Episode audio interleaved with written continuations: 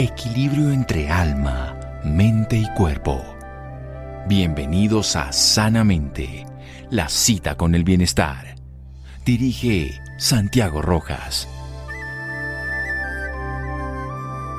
He llegado a creer que cuidar de mí mismo no es indulgencia, cuidarme es un acto de supervivencia necesario. Audre Lorde.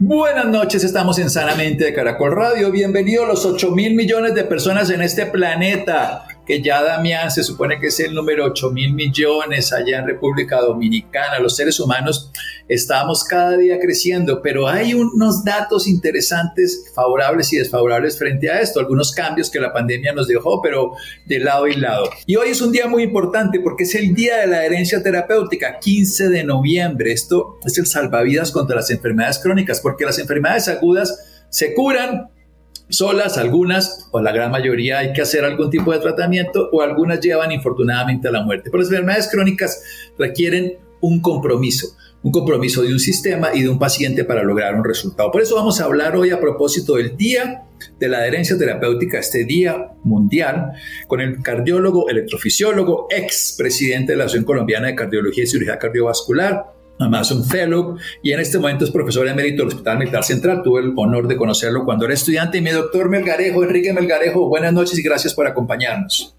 Santiago, muy buenas noches y todo el placer es mío. Muchas gracias. Y a su audiencia, obviamente, también. saludo especial. Acompañar todas las noches si podemos así tener personas como usted tan importantes que nos acompañen dando información. ¿Qué es esto del Día de la Adherencia Terapéutica? A propósito, hoy 15 de noviembre, la segunda vez que se celebra. Sí, justo la, la OMS que es la que rige toda la parte mundial de la salud, tomando conciencia, lo que tú estabas diciendo, las enfermedades crónicas eh, requieren, primero que todo, el diagnóstico lógicamente y un tratamiento crónico, son enfermedades crónicas. Pero, por ejemplo, en el, problema eh, cardiovascular hay dos fenómenos interesantes. Primero que todo, como es sabido, las enfermedades cardiovasculares son las más frecuentes en el planeta y lo que más se muere la gente en el planeta y son enfermedades crónicas, pero tienen un agravante y es que no duelen. Por ejemplo, una artritis que es crónica duele, un enfisema antes asfixia, pero la hipertensión, la diabetes, el colesterol, en fin, la misma obesidad, no duele. Entonces, como no duelen, es difícil que el paciente tome la conciencia del autocuidado, de tomarse la medicación y, como tú sabes muy bien, el acto médico tiene dos, dos fases importantes. Una es el diagnóstico y ligado a eso va el tratamiento terapéutico las pepas, las pastillas.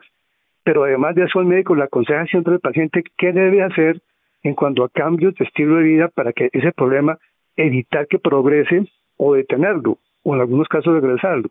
Pero el problema, repito, es que como no duele, la hipertensión no duele, el colesterol no duele, la diabetes no duele, el ¿para qué tomo droga? Yo estoy bien, ahorita hay partido de fútbol el domingo, no tengo plata, me compro las boletas y mejor cuando la droga. Ese es el problema. Entonces la vamos consciente de eso y dijo, no, toca hacer algo porque a pesar de que la, ciencia ha venido evolucionando, tenemos nuevas clases terapéuticas para manejar enfermedades cardiovasculares y crónicas en general. Entonces, si el paciente no se toma la droga, ¿qué hacemos? O no, no cumple el tratamiento, no, tiempo y es lo que está pasando. Excelente, doctor. Eh, si no hacemos una clara reflexión y por eso la Organización Mundial de la Salud nos pone a hacerlo, perdemos la posibilidad de que una enfermedad que es controlable, que es tratable, aunque no sea curable, podemos vivir perfectamente con ella sin enfermarnos, se vuelva un drama, un drama que lo vamos a enmarcar en un momento a propósito de las enfermedades cardiovasculares que se salieron de ese orden que se tenía con los tratamientos. En un momento aquí seguimos con el doctor Melgarejo en Sanamente de Caracol Radio. Síganos escuchando por salud. Ya regresamos a Sanamente. Bienestar en Caracol Radio. Seguimos en Sanamente. Seguimos en Sanamente de Caracol Radio. A propósito de que hoy tenemos 8 mil millones de personas, tenemos que cuidar la salud de cada uno de nosotros, cada uno de esos 8 mil millones de personas. Y por eso la OMS nos invita hoy 15 de noviembre a el Día de la Herencia Terapéutica. Hay unos datos que son muy importantes y es que cada año 41 millones de personas mueren por causa de enfermedades crónicas, es que se llaman enfermedades no transmisibles. Me refiero, olvidémonos entonces precisamente de la que le dimos más importancia durante dos años, no quiero decir que lo olvidemos en términos reales, sino en la simbología que estoy hablando, que son las enfermedades transmisibles. Esta es no transmisible, 74% de las muertes a nivel mundial ocurren de estas, de las cuales cerca de 18 tienen que ver con las enfermedades cardiovasculares, enfermedades que representan en este caso la primera causa de muerte en el planeta. Por eso nuestro invitado de hoy, un médico cardiólogo, neurofisiólogo, ha sido presidente de la Sociedad Colombiana de Cardiología y Cirugía Cardiovascular y es profesor emérito del Hospital Militar Central. Nos habla de la importancia de la adherencia terapéutica, porque cuando un paciente se diagnostica adecuadamente, tiene que hacerle dos cosas. Primero, un tratamiento del cual se indican unos fármacos, indican un estilo de vida, un tratamiento farmacológico y uno no farmacológico, unos cambios en la alimentación. Como no es una enfermedad dolorosa, la enfermedad cardiovascular, la hipertensión no duele, a veces le duele un poco la cabeza, pero eso es un error, porque como no le duele la cabeza, dicen, ah, no tengo nada. Y el no utilizar un tratamiento adecuado lleva a una alta mortalidad. ¿Qué ha pasado? Que usted me cuenta que en un congreso reciente en Estados Unidos se ha hablado de que se ha perdido ese bienestar desde la pandemia por la enfermedad cardiovascular. Cuéntenos un poco más al respecto, doctor Vergarejo. Doctor esto fue algo alarmante que dejó a la comunidad eh, científica y también epidemiológica populacional preocupados porque con problemas cardiovasculares ha venido eh, sucediendo un lento progreso en cuanto a disminución de, mortalidad. Y a pesar de que hay más gente añosa, la población ahora ha envejecido más, luego tiene más riesgo de morir de problemas cardiovasculares y o de cáncer, pero se venía trabajando en que ya la curva de mortalidad cardiovascular venía bajando y estábamos contentos. Pero en este último reporte del, Instituto Nacional de Salud de Estados Unidos mostró que la mortalidad en la pandemia aumentó y se perdieron prácticamente 10 años que se habían ganado. La explicación es sencilla. ¿Qué pasó con la pandemia? Primero que todo nos confinaron, otros se confinaron más de lo normal, los miedos, los sustos, los temores, en fin, y la gente cambió su estilo de vida porque la gente venía haciendo en cuanto a su adherencia al tratamiento, por ejemplo, que hacía dieta, que hacía ejercicio, salía al parque a caminar, en todo eso lo cortó súbitamente, se dedicó a comer más inspira, a ver Netflix, se suspendió la medicación por el miedo a conseguir droga en la esquina, que había estado el virus en la esquina, en fin, y fuera de esto la parte emocional, ¿no? La ansiedad que les produjo a muchos pacientes. Entonces, todos estos cambios de estilo de vida que rompieron la adherencia que se venía tratando y trabajando en serio se perdió y el impacto fue brutal. Se perdieron 10 años lo que se haya hecho en cuanto a salvar vidas por problemas cardiovasculares. Nos hemos devuelto y esto es un llamado de la OMS muy importante. Entonces, el que nosotros seamos capaces de darnos cuenta de este programa de intervención en no adherencia, persistencia e inercia terapéutica con impacto en la salud pública, un qué nombre tan complicado. Porro y NOAS. Cuéntanos un poco precisamente de la enfermedad cardiovascular, que es su especialidad. Hablemos de la prevención y promoción en salud para llegar después a la terapéutica, si es necesario.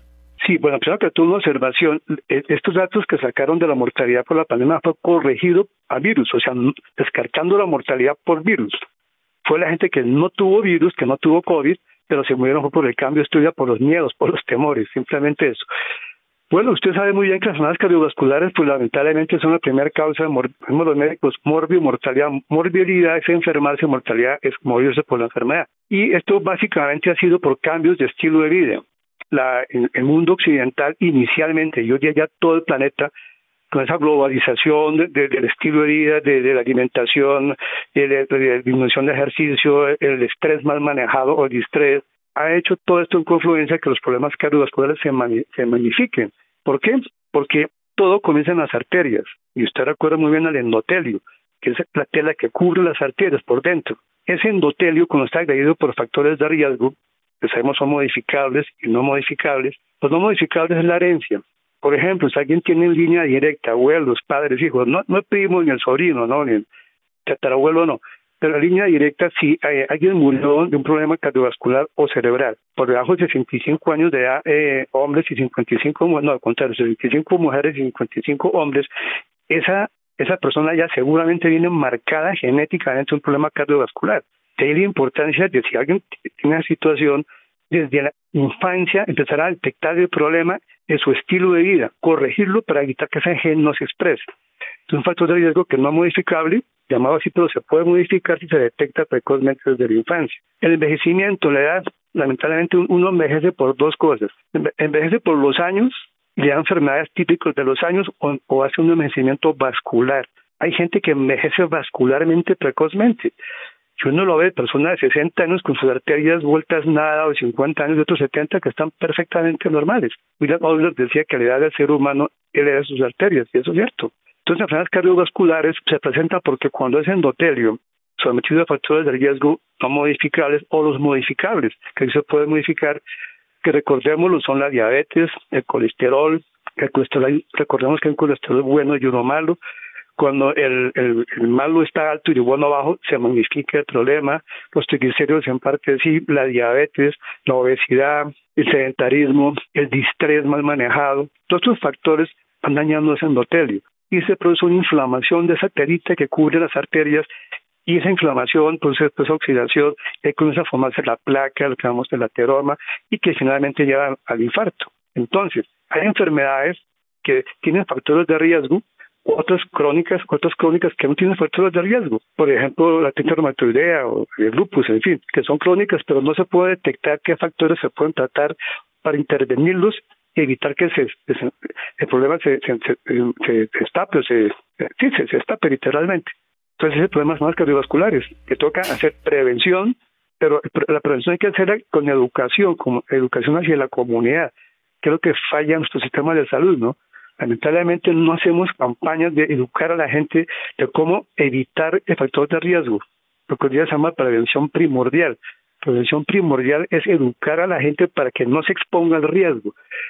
Pero, por ejemplo, aquí en Colombia, ahorita le pusieron, ustedes saben, impuestos a bebidas azucaradas, a edulcorantes, ¿no? Cosa curiosa, y a los procesados. Pero lo, lo ponen impositivamente. Si usted quiere tomar Coca-Cola, tiene que pagar más. porque que, justo Coca-Cola paga más de la toma, pero no hicieron campaña de que la gente tome conciencia que la Coca-Cola o las bebidas azucaradas no son saludables. Igual que las procesadas. Primero hay que hacer campaña de concientización, de que la gente tome conciencia de qué es saludable y qué no es saludable. Quiero hacer un comentario que es importante. Hay alimentos y hay productos. Alimentos es todo que a la madre tierra frutas, verduras, todo lo que usted quiera, peces, todo lo que usted quiera. Ya los procesados son productos. Y hoy día la humanidad estamos consumiendo mucho más productos y pocos alimentos. La diferenciación esencial, alimentos versus productos. Alimentos es lo que llamaríamos comida real, que no lo ve la madre tierra, que se puede en algún momento cambiar de alguna de sus formas en cuanto al modo de preparación. Pero cuando ya lo transformamos en su matriz, cuando ya lo edulcoramos adicionalmente, cuando ya lo procesamos, industrializamos y además lo guardamos durante periodos de tiempo y le llenamos de saborizantes y todo, esto se llama un producto y ese producto es el que nos genera gran parte de los problemas hoy en la salud, sobrepeso, obesidad, inflamación, diabetes y por último y por ende enfermedad cardiovascular, la primera causa de muerte. O sea que estilo de vida saludable, prevención primaria. Vamos a hablar también precisamente de la prevención secundaria, que es cuando ya hay un diagnóstico de enfermedad y tenemos un tratamiento. La prevención primaria es esencial para evitar la enfermedad, pero si ya ocurre la prevención secundaria, lo que hagamos a propósito del tratamiento a propósito del Día de la Herencia Terapéutica aquí con el doctor Enrique Melgarejo. Seguimos en un momento. Síganos escuchando por salud. Ya regresamos a Sanamente. Bienestar en Caracol Radio. Seguimos en Sanamente.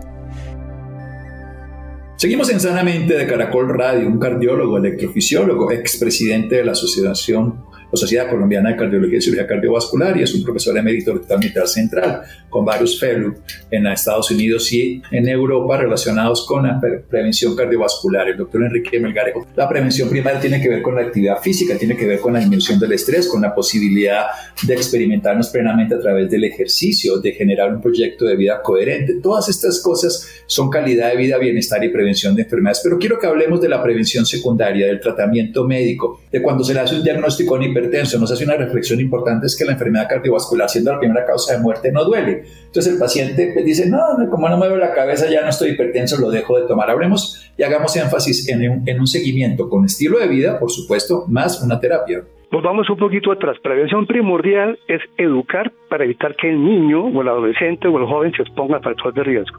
Primaria es el que tenga factores de riesgo que no tengo un desenlace, que no se infarte o tengo un derrame cerebral o una falla renal. Y secundaria es que ya tuvo un desenlace, que ya tuvo un infarto, que una falla cardíaca, una falla renal Entonces, lo que se hace en prevención secundaria es evitar que le repita el problema, que le dé otro infarto, otro derrame cerebral. Esa población ya muy alto riesgo porque ya tuvo un problema. Entonces, el cuidado tiene que ser mucho más intensivo y aquí la adherencia es absolutamente crucial. Que si un paciente que tuvo un infarto sigue comiendo manteca, no hace ejercicio, sigue siendo barrigón, pues el infarto le va a repetir así tome pepas, porque eso es frecuente en la consulta. Muchos pacientes creen que porque toman la droga para el colesterol, ahora sí puedo comer manteca, o ya me pico insulina, ahora sí puedo comer azúcar, y es un dolor craso. Sí, ahora, el, problema radica en que no solamente el tratamiento o la presión secundaria, no solamente tomarse el medicamento, sino cambiar el estilo de vida. Estilo de vida saludable. Porque es una persona, repito, si sigue comiendo más, que toma las drogas, estamos perdiendo el tiempo, no estamos haciendo nada. Pero donde más hay falencias, donde más hay falla, que la persona no acepta cambiar de estilos de vida. La gente no le gusta hacer ejercicio, pero, date cuenta, el, ser humano, la mitad del cuerpo son piernas, porque así no lo hicieron, para caminar, para ser nómadas, ¿de acuerdo? Lo acabamos sentados frente a un computador 20 horas diarias y no hacemos ejercicio, estresados, mal nutridos, comiendo productos y no alimentos, y esto es lo que, es lo que ha hecho que los problemas cardiovasculares sean más frecuentes actualmente en todo el mundo. Excelente. La prevención primaria, excelente. Prevención primaria es estilo de vida. Esa sigue teniendo que estar toda la vida. Y, eso es una triada muy simple. Tiene que ver con descanso reparador, relajación, con actividad física frecuente, cotidiana de todos los días, que eso es movimiento no solo en cuanto a caminar, sino también sacar fuerza, la masa muscular, el hacer equilibrio y por supuesto una alimentación de comida real. Esto no es, precisamente no es vender marcas ni productos, sino decir a las personas que vayan a la plaza de mercado y coman la comida, que aprendan a diferenciar el hambre, que coman de acuerdo a lo que realmente necesitan y no solamente a los disfrutes de los placeres. Y hablemos del, tratamiento. Cuando se hace un tratamiento de enfermedad cardiovascular es por una semana, por un mes, con un antibiótico, por ejemplo, con un anticonceptivo, doctor Melgarejo, cómo funciona?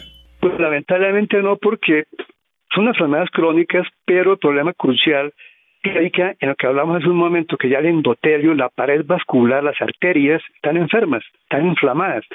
Entonces la sangre ya no fluye normalmente, no lleva oxígeno y nutrientes a todos, a todos los eh, tejidos, a todos los órganos, el corazón ya está sobrecargado. Entonces, si yo hago un tratamiento de un mes, dos meses, seis meses para el colesterol, para la diabetes, para la hipertensión, pues no estoy haciendo nada, que es un daño que ya está instaurado, ya la, pared vascular está enferma, está inflamada, como hemos insistido muchas veces, y oxidada. Para volver a lo normal es difícil. Entre más tardíamente uno intervenga a la persona que tiene factores de riesgo, el resultado va a ser mínimo. Por ejemplo, hay un síndrome que se llama EVA, nuevo, en inglés, en EVA, en envejecimiento vascular precoz o acelerado, y es la gente joven que tiene estilo de vida inadecuado, arterias inflamadas, oxidadas, y empiezan a envejecer sus arterias precozmente. Si uno, esa persona de 30, 35 años de edad, interviene, el paciente se compromete a la cultura del autocuidado, que eso es muy importante, que se empodere de su autocuidado, que tome conciencia y si él no se cuida, nadie más lo va a cuidar. Entonces, si el paciente se compromete a hacer el tratamiento, uno puede cambiar esa curva y puede prolongarle más un poco más su existencia si no hiciera nada. Si no hiciera nada, entonces va a morir antes de tiempo, antes de lo previsto genéticamente. Pero si cambia su estilo de vida, repito, se puede prolongar su existencia y lo más importante, con calidad de vida. Una cosa es acumular años y otra cosa es acumular experiencia y sabiduría con calidad de vida. Pero si intervenimos una persona de 60, 65 años que ya tiene muchos factores de riesgo, lo que vamos a, obtener de ganancia en cuanto a cantidad de vida es muy poco. Es la importancia de la un precoz del problema. Es la importancia de los chequeos desde jóvenes no esperar que la persona esté diabética para decir, ah, tiene diabetes, ya, ya estás en problemas. O que tenga asfixia cuando camine, o que tenga dolor en el pecho cada vez que camina y ya deja pasar un tiempo donde el médico ya la, enfermedad va avanzada. La enfermedad está en lo que llamamos en la etapa 3 o la etapa C de la enfermedad, donde ya hay un daño orgánico, estructural, funcional, todo está mal y ya los medicamentos y el cambio de estilo de vida es poco lo que se va a obtener de ganancia. Bien, usted dice una cosa fundamental y es que nos, nos envejecemos por los años, pero también por los daños del el endotelio y dice que podemos cambiar el estilo de vida. Hablemos más de cosas del estilo de vida. No hemos nombrado, por ejemplo, el alcohol, el tabaco, solamente hemos hablado de la comida. Cuéntenos qué más daña el endotelio, doctor Melgarejo. Bueno, con el alcohol hay, hay, hay una, una dicotomía, hay una, una especie de confusión, en el sentido que se dice que algunos estudios han demostrado que el vino tinto, por el resveratrol y, los eh, sustancias que tienen antioxidantes son saludables. Eso puede ser cierto, pero lamentablemente la noticia mala es que tiene que ser una copa diaria de vino. No puede ser una botella al fin, eh, fin de semana o tres botellas al fin de mes. Y más de una copa ya hace daño. Esto está demostrado en los estudios, o mejor, explica por qué a sur de Francia, en el Mediterráneo, se falta mucho menos la gente que en el norte de Francia, porque la dieta mediterránea, que el vino tinto, aceite de olivas, aceitunas, etcétera, protege. Entonces el alcohol, el alcohol, más de una copa de vino diario, ya el deletero que está alcohol, más las calorías que tienen el alcohol. El alcohol en sí, el resto, el resto de alcohol sí es nocivo, que es tóxico para el hígado, para el mismo corazón, para la parte cognitiva, el cerebro, la división que genera, alargan repercusiones que tienen cambio de comportamiento de la persona, la electricidad, toda esa parte psicosomática que lleva a, el exceso de alcohol. En cuanto al tabaquismo, fumar es suicidarse definitivamente. Lamentablemente la, la, mortalidad por, por alcohol, perdón, por cigarrillo es demasiado alta y la adicción a la nicotina es más grave que la cocaína, es mucho más grave que el alcohol. Un fumador quitar el cigarrillo, y lo digo por experiencia, yo me metía casi dos paquetes de hielos y dejar de fumar fue una lucha terrible. Uno con los pacientes es muy difícil que un paciente deje súbitamente el, fumar, pero toca hacer varios intentos y un día de esos dejarlo súbitamente, cada quien es terrible, pero también el, está de moda ahora el guapeo, ¿no? Que los jóvenes ahora los ven chupando humo también, que hay suficiente evidencia que no igualmente tóxico o dañino, pues sí produce problemas eh, pulmonares más que todo y algunos vasculares en menor cantidad que el cigarrillo, pero guapear no es saludable, también es nocivo. Eso es importante porque muchas personas dicen, bueno, pero entonces como no hay combustión, no hay daño. Cuéntenos un poco al respecto para el endotelio, porque dicen, no, es que el daño lo produce el monóxido de carbono por la combustión. Háblenos mejor que usted conoce al respecto, doctor Milgarejo, para todas las personas jóvenes que hoy están dejando en teoría de fumar o están evitando entrar en el cigarrillo, pero lo hacen con el vapeo. Correcto. No es saludable. Con, con estudios controlados y bien diseñados han demostrado que sí genera problemas pulmonares a mediano y largo plazo. A nivel de la parte cardiovascular, ¿qué tanta influencia se sabe en este momento? A nivel cardiovascular también tiene problemas porque simplemente el hecho de quitar oxígeno, como estoy eh, inhalando sustancias que no son normales, igual que el humo, por ejemplo, pues me quita oxígeno. De quitarme oxígeno, pues el corazón bombea menos oxígeno y todos los órganos del cerebro para abajo están más irrigados, más profundidos y trae consecuencias también. Bien, pasemos a un último aspecto. Usted lo ha nombrado, pero ¿qué tanto es la herencia en esto? Hay personas que dicen como, ya que usted lo, quiero hacer más énfasis, lo ha nombrado de alguna manera, pero quiero hacer más énfasis. Ya que a nadie en mi familia le dio esto, a mí no me va a dar, o ya que le dio a mi familia, a mí me va a tocar. ¿Cómo modificamos esa genética con la epigenética, con los cambios en nuestro estilo de vida? Sí, la importancia es conocer la genética en el sentido que si eh, por el lado materno y o paterno o por ambos lados, que sería peor. Hay un, desenlace cardiovascular, ya el infarto, derrame cerebral, falla cardíaca, y la gente murió por debajo de 55 años de edad, eso sí marca genéticamente y ahí sí toca, como decíamos, insistir desde la niñez que tengan un estilo de vida saludable, que se nutra bien, que haga ejercicios, que evite fumar, el alcohol, pues que ojalá que no, pero que lo maneje, en dado caso lo maneje bien, como ya dijimos, una copita de vino diario, un máximo vino. No es que hay que recetarlo, no. Que si lo toma, que sea únicamente una copa y no, todos los días eh, eh, recetarlo como tal. Pero si uno logra eh, modificar los factores de riesgo o lo que llamamos prevención primordial, evitar que esa persona se exponga a los factores de riesgo, ahí sí podemos evitar que ese gen se exprese y tenga un desenlace. Bien, eso, eso es muy importante. Y terminemos hablando de algo fundamental. Usted es electrofisiólogo. ¿Qué se puede hacer hoy para las arritmias, que es gran parte de los problemas, por ejemplo, la enfermedad cardiovascular después de un infarto, eso es lo que produce muchas veces la muerte? Háblenos un poquito al respecto en estos dos minutos antes de darnos sus datos profesionales, mi querido doctor Melgarejo. Ok, sí, realmente las arritmias es la, una parte de las enfermedades del corazón. El corazón se enferma, es un músculo cardíaco, se puede formar como músculo. Y las válvulas se pueden formar por las válvulas tiene arterias, las coroneras se, pueden pasar por las arterias. Eh, es susceptible a problemas inflamatorios del organismo, problemas virales como cualquier otro órgano, pero también tiene una propensión a problemas eléctricos, porque el corazón, a fin de cuentas, late, se contrae por mecanismos eléctricos. El corazón tiene una pilita llamada no sinusal y otra pila de reserva entonces, cuando se altera esa parte eléctrica del corazón, cosa que no pasa en el hígado, no pasa en la riñón porque no tiene el sistema eléctrico, se producen las arritmias. Que hay arritmias que son malignas, otras potencialmente malignas y otras que son benignas. Lamentablemente, el estrés o el distrés, el estrés mal manejado, sobre todo la hostilidad, esa gente que es fosforito, esa gente hoy día tiene muchos problemas de arritmias pero es más que todo por la descarga adrenérgica de catecolaminas o en términos sencillos, las hormonas del estrés, del distrés, de la hostilidad, hacen que ese corazón esté trabajando al máximo y produce arritmias que pueden incluso llevar ya a que el corazón se afecte orgánicamente. Ya ese corazón que trabaja aceleradamente es como un motor. Sobre revolucionado, motor se recalienta, igual le puede pasar el corazón. Y ahí sí tendríamos un problema. Y ahí donde usted nos habla del distrés, el estrés fisiológico, bueno, él es especialista, el doctor Melgarejo, precisamente en electrofisiología, ese tema que tiene que ver con las arritmias, es cardiólogo, profesor emérito del Hospital Militar. ¿Dónde lo podemos encontrar, doctor Melgarejo? Pues no, pero, déjame acá con noticia buena. Noticia buena es que un grupo de profesionales multidisciplinarios somos 34 profesionales de iberoamericanos desde España y toda América. Eh, creamos una, plataforma, se llama Pro Innoas, Pro Innoas, donde tenemos, eh, grosso modo, dos aulas. Un aula para médicos y otra aula para pacientes. Para médicos de atención primaria estamos enseñando uno, un punto que es crucial. Y ese punto usted que en las facultades de medicina no nos enseñan técnicas de comunicación. Hay médicos que son buenos sonadores, buenos comunicadores, otros que son muy fríos, otros que son terroristas con el paciente. Usted se va a morir, va a tener un infarto, bueno, así. Entonces vamos a enseñar a los médicos generales de atención primaria, atención primaria, eh, técnicas de comunicación, comunicación asertiva. Otro punto importante es el problema de manejo con base en las guías.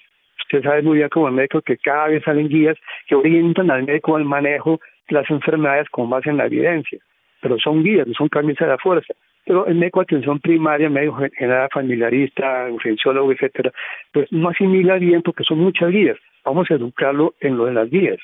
Pero lo más importante es que los médicos vamos a conferencias, a oír conferencias, a conferencias de hipertensión, de diabetes, de obesidad, de, de azúcar alta, y nos llega el paciente al otro día con una observación importante, y es que los pacientes cardiovasculares no son monorriesgo, son multirriesgo. ¿Qué quiero decir con eso?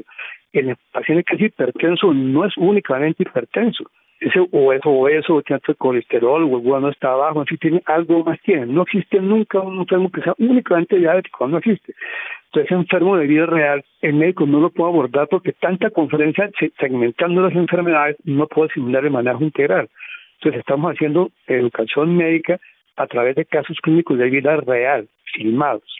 Y también hoy día el médico pues está trabajando en un medio eh, muy duro, sobrecargado de trabajo, más remunerado, ambientes no graves de trabajo, en fin, tercerizado su, su pago, bueno, en fin, vive estresado y vive síndrome este burnout, quemado, vive quemado.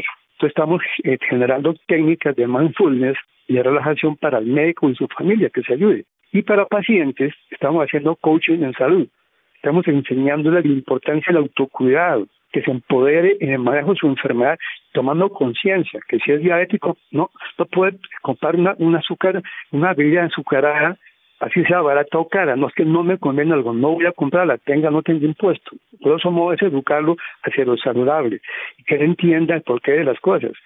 Porque un problema que hay grave, que usted lo habrá vivido con sus pacientes, es que muchas veces uno le habla al paciente en términos médicos, que el lenguaje médico es otro idioma y es difícil que uno se pueda respaldar de ese idioma. Y cuando uno le habla al paciente, que el paciente no entiende, pues no, no asimila lo que uno le diga. Y si no asimila lo que uno le diga, pues no, no tiene la adherencia. Entonces el problema de la adherencia surge con el problema de la no comunicación asertiva o adecuada médico-paciente desde el primer encuentro, la primera consulta. Entonces tenemos esta plataforma que es para ayudar esto. Excelente plataforma. Pro y no as. Todo esto que es el programa de intervención en no adherencia, persistencia e inicia inercia terapéutica con impacto en la salud pública. ProInnoa es un desarrollo que es además internacional y aquí está nuestro querido doctor Melgarejo que puede ser disponible para médicos, para pacientes, pero sobre todo para seres humanos.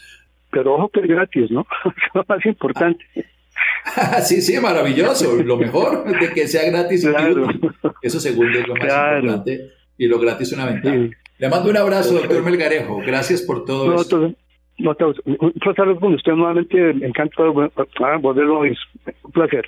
Bueno, es un placer para mí y para todos nuestros oyentes. Recuerden, ProInnoas es gratis para los pacientes y para los médicos y las personas de, de, salud para que puedan tener una buena calidad de vida, una adherencia. Además, el tratamiento es esencial, como nos lo recupera y nos lo recuerda hoy la OMS en el Día de la Adherencia Terapéutica. Seguimos en Sanamente de Caracol Radio.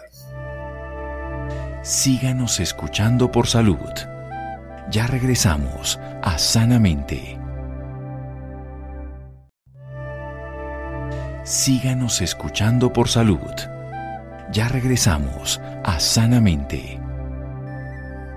Saludamos al doctor Santiago y buenas noches para todos los que nos escuchan. Como siempre traemos temas interesantes de salud, cuidado y bienestar para ustedes. Hoy hablaremos sobre el duelo psicológico en personas que no pueden concebir. Para resolver algunas inquietudes sobre el tema nos acompaña la doctora Isabel Gómez, psicóloga de la Clínica de Reproducción Asistida Eugene. Doctora Gómez, bienvenida y gracias por acompañarnos. Muchas gracias por la invitación. Buenas noches para ti y para todas las personas que nos escuchan hoy. Doctora, en Colombia, de acuerdo con la encuesta nacional de demografía en salud del 2015, el 12,1% de las mujeres desean uno o más hijos. Hablemos principalmente qué son los problemas de fertilidad que limitan este deseo en las mujeres. Cuando hablamos de problemas de fertilidad, podemos hablar de diferentes tipos hoy por hoy pues podemos hablar de una infertilidad médica y también de una infertilidad social. Cuando hablamos de la infertilidad médica hablamos de esta dificultad para concebir un hijo después de un año de haberlo intentado eh, sin, métodos pues, obviamente anticonceptivos. Cuando hablamos de una infertilidad social hablamos de cuestiones etarias o de cuestiones de otra índole, eh, por ejemplo, las parejas del mismo sexo.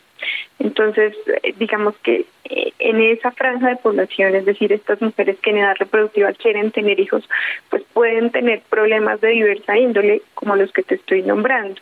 Cuando hablamos de problemas médicos, pues puede responder a problemas orgánicos, propiamente físicos, por ejemplo, del útero, eh, hormonales, también de su pareja, por supuesto. Así que principalmente y a grandes rasgos son estos problemas. ¿Cuáles son esos principales factores, tanto en hombres como en mujeres, que aumenta el riesgo de padecer infertilidad?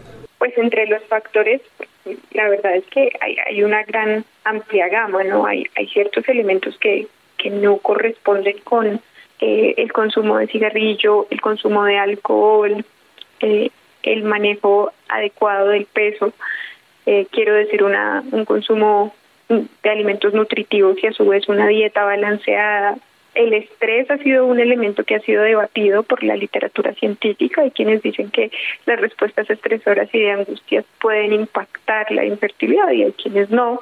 Entonces, digamos que hay, hay de diferentes tipos estos factores, ¿no? Unos que van a depender de la persona y otros que por supuesto no. La Organización Mundial de la Salud estima que 186 millones de personas en el mundo se ven afectadas a causa de la esterilidad y la infertilidad. En Colombia ya es considerada como una enfermedad que desencadena problemas psicológicos en las parejas o individuos.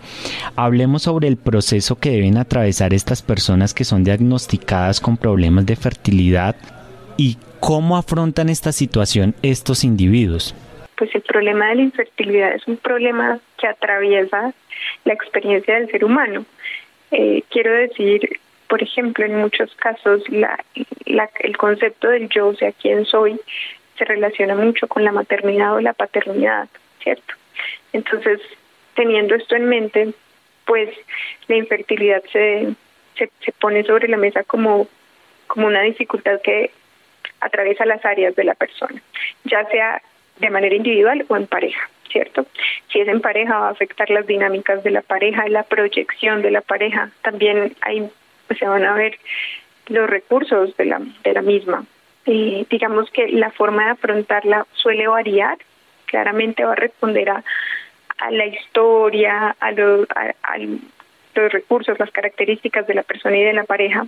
Sin embargo, algo muy común es que acá cuando hablamos de infertilidad, naturalmente hablamos de duelo y hablamos de pérdida, ¿cierto? Empecemos por la pérdida de la posibilidad de concebir, entre comillas, naturalmente un hijo. La pérdida o el duelo también que implica el que yo no pueda, entre comillas, reproducir. Son una serie de duelos que implican la infertilidad y que no son hablados. Es decir, tú habitualmente escuchas duelos, no sé, por una ruptura de pareja, duelos por la muerte de alguien, pero este tipo de duelos no son hablados, son invisibilizados y en algunas circunstancias esto puede ocurrir. Entonces puede que se invisibilice el duelo o puede que se ponga sobre la mesa, que se hable eh, y que se trate. Doctora, al principio mencionaba que el 12,1% de las mujeres deseaban uno o más hijos. Por otro lado, las mujeres se encuentran con las mayores tasas de infertilidad. Hablemos a qué edades se puede presentar este riesgo de padecer estos problemas y en porcentajes cuál es la diferencia entre hombres y mujeres. Pues mira, realmente las edades pueden variar mucho eh, porque, como te decía, depende del de la problemática, del origen de la misma, ¿no? Entonces, por ahí debemos empezar. Eh, hay mujeres muy jóvenes, ¿cierto? Que tienen problemas relacionados con la endometriosis, con el síndrome de ovario poliquístico, que ya les cuesta.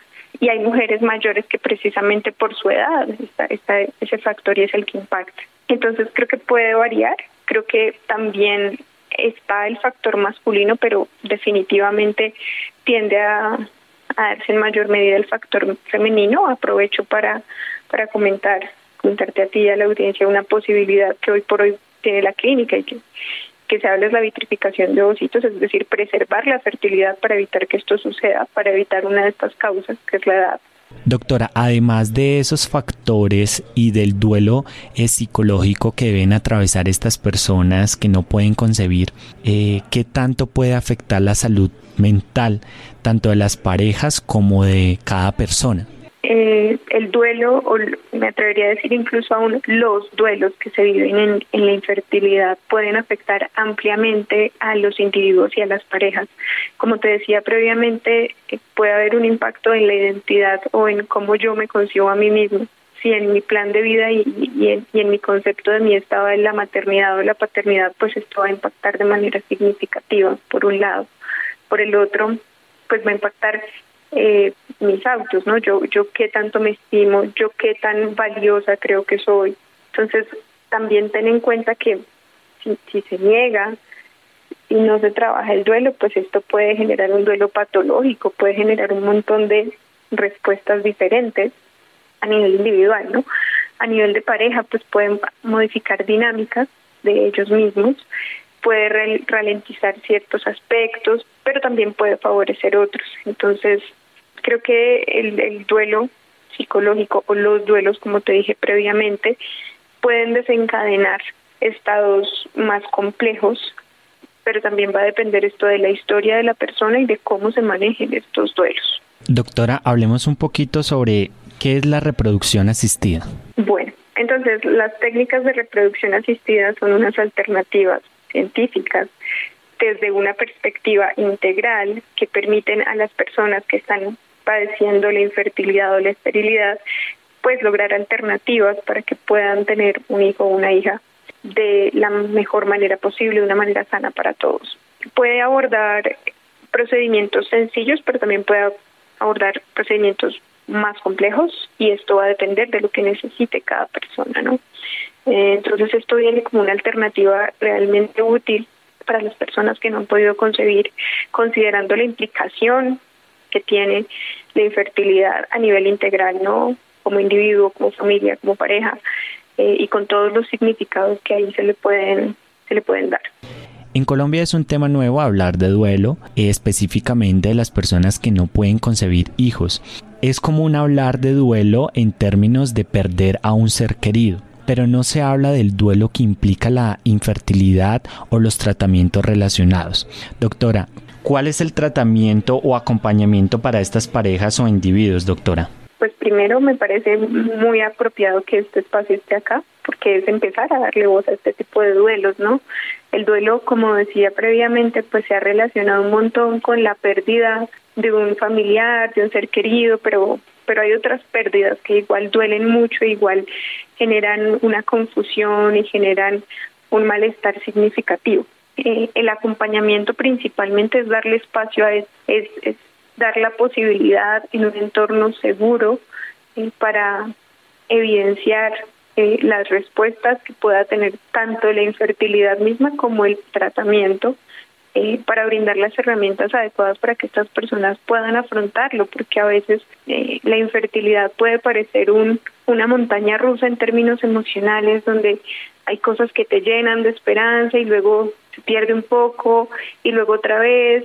Entonces, en ese sube y baja, en ese montón de duelos, necesitamos un espacio seguro en el que la persona pueda gestionar sus emociones, pueda adquirir sus herramientas o como pareja puedan hacerlo, como pareja puedan construir eh, una alternativa segura y sana. Estuvo con nosotros la doctora Isabel Gómez, psicóloga de la Clínica de Reproducción Asistida Eugene. Doctora Gómez, gracias por estar con nosotros en Sanamente.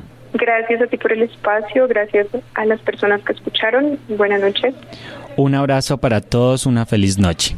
Gracias, John Sebastián. Gracias a Mario, a Isidro, Ricardo Bedoya. Quédense con una voz en el camino con Ley Martin. Caracol piensa en ti. Buenas noches.